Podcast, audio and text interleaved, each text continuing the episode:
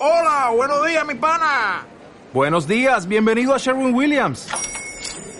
¡Ey! ¿Qué onda, compadre? ¿Qué onda? Ya tengo lista la pintura que ordenaste en el ProPlus app. Con más de 6.000 representantes en nuestras tiendas listos para atenderte en tu idioma y beneficios para contratistas que encontrarás en aliadopro.com. En Sherwin Williams somos el aliado del PRO. My type of music is a combination of country music and gospel, and rhythm and blues all combined. As a child, I was influenced by all that. A time when the country was into racism and segregation, he was a young kid. He was not afraid to go and be exposed to it so he could learn even more about it. The American teen just knew it rocked. No white music had ever done that. He was snatched from the ordinary life of a young man into a place that no Se trata de Elvis, nada más y nada menos.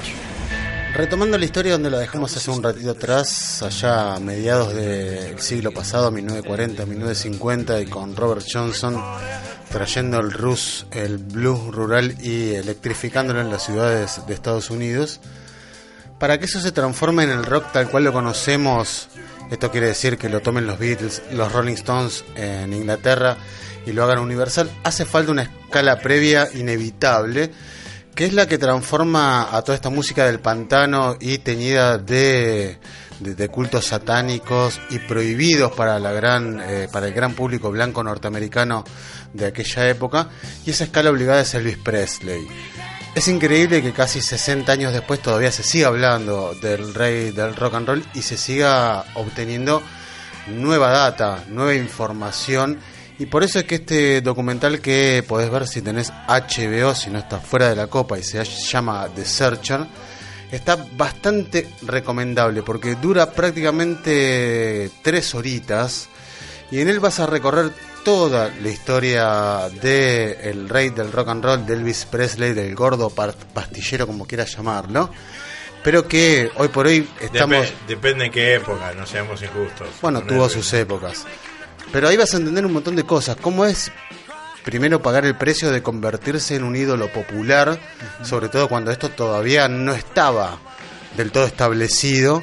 Y cuando el rock and roll juega un papel fundamental como ser la banda de sonido de un momento de quiebre generacional que es histórico e irrepetible, que es cuando los hijos quieren dejar de parecerse a los padres y diferenciarse de ellos. Esto antes no había pasado y pasó con los baby boomers a mediados de la década del 50 en Estados Unidos y la banda de sonido de todo eso fueron, entre otros, Elvis Presley, Chuck Berry, Buddy Holly, Muddy Waters y en esto estoy mezclando los eh, bluseros rurales del Mississippi con los rockeritos blancos que hicieron que toda esta cuestión fuera masiva y aceptable, muy entre comillas, para el gran ahí- público blanco. Ahí se te fue un eléctrico de Chicago, ¿no? Maddie es como el padre del blues electrificado.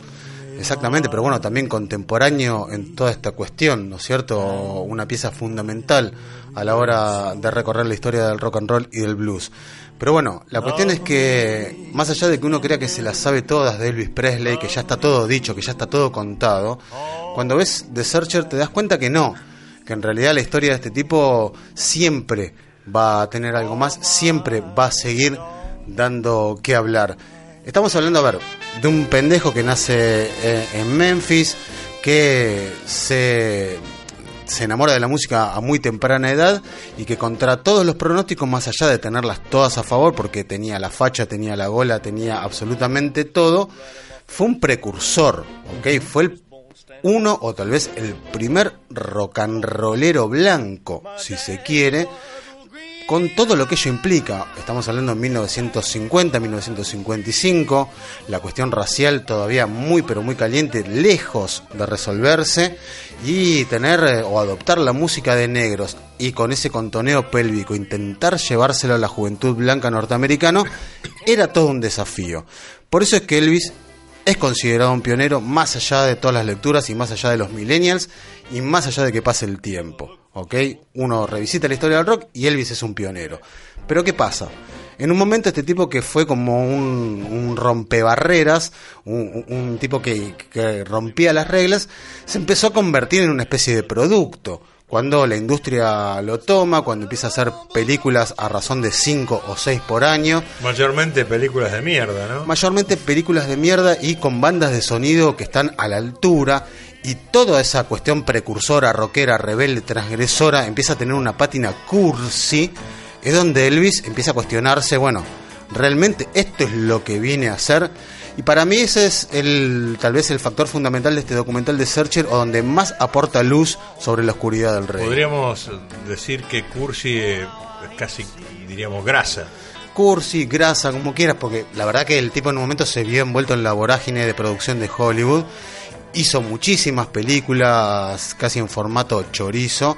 Muchas de esas no estaban a la altura. Y él mismo dijo, bueno, pará, paremos la bocha, levantemos la vista, repartamos la jugada, porque esto así como está no va.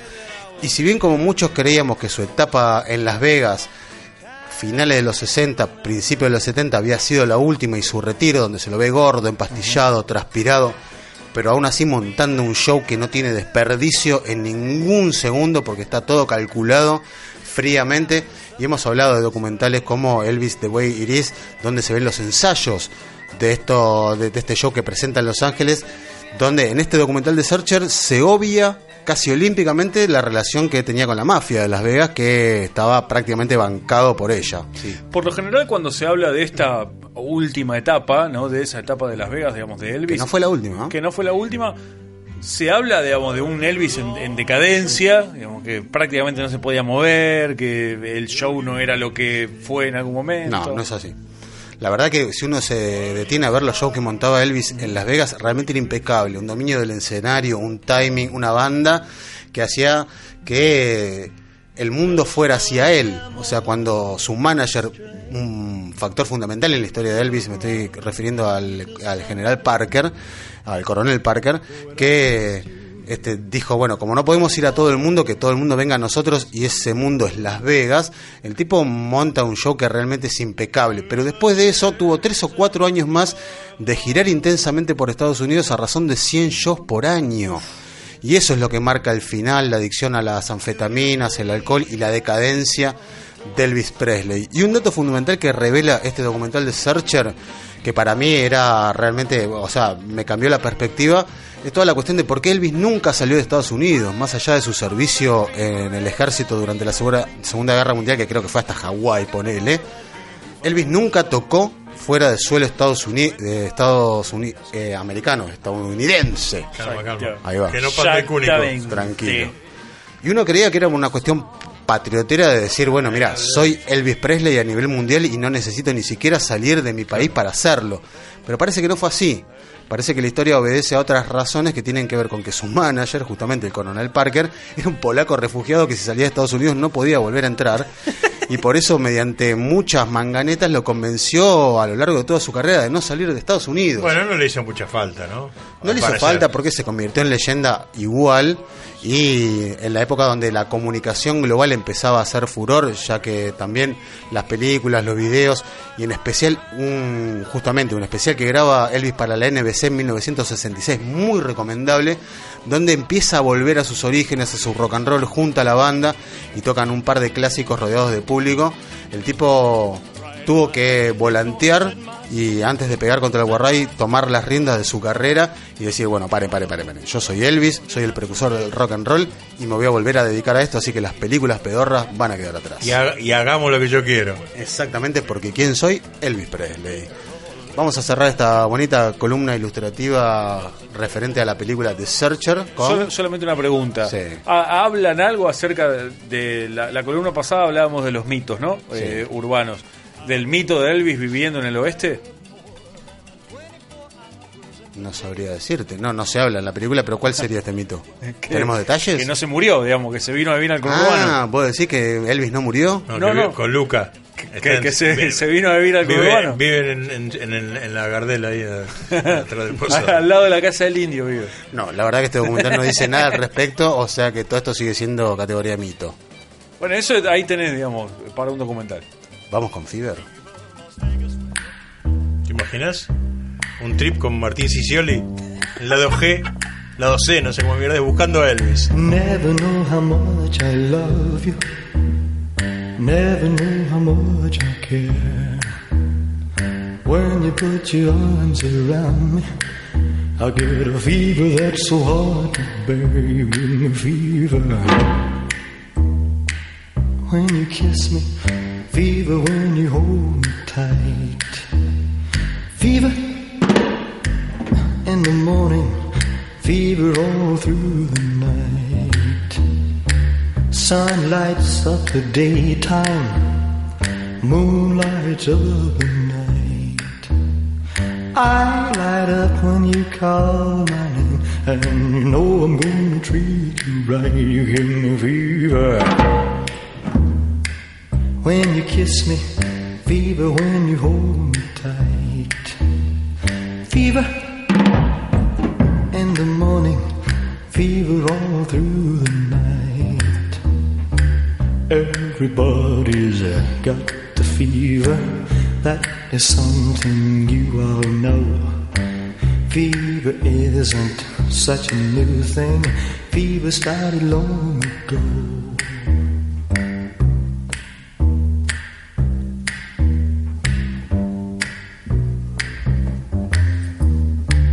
Romeo loved Juliet.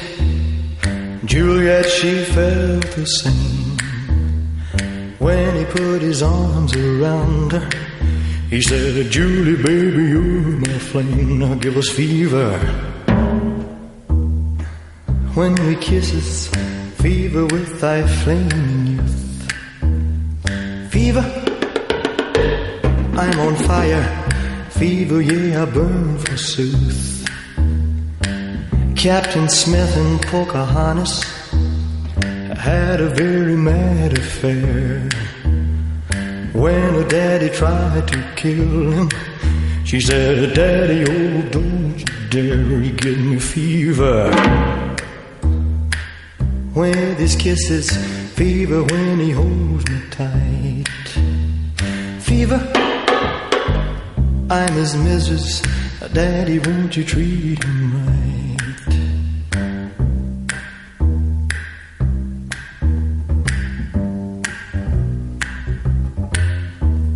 Now you listen to my story. Here's the point that I have made. Cats were born to give chicks fever. Be it Fahrenheit or centigrade, we give you fever. When we kiss you, fever if you live and learn. Fever till you sizzle, but what a lovely way to burn. What a lovely way to burn. What a lovely way to burn. What a lovely way to burn. Otro día perfecto.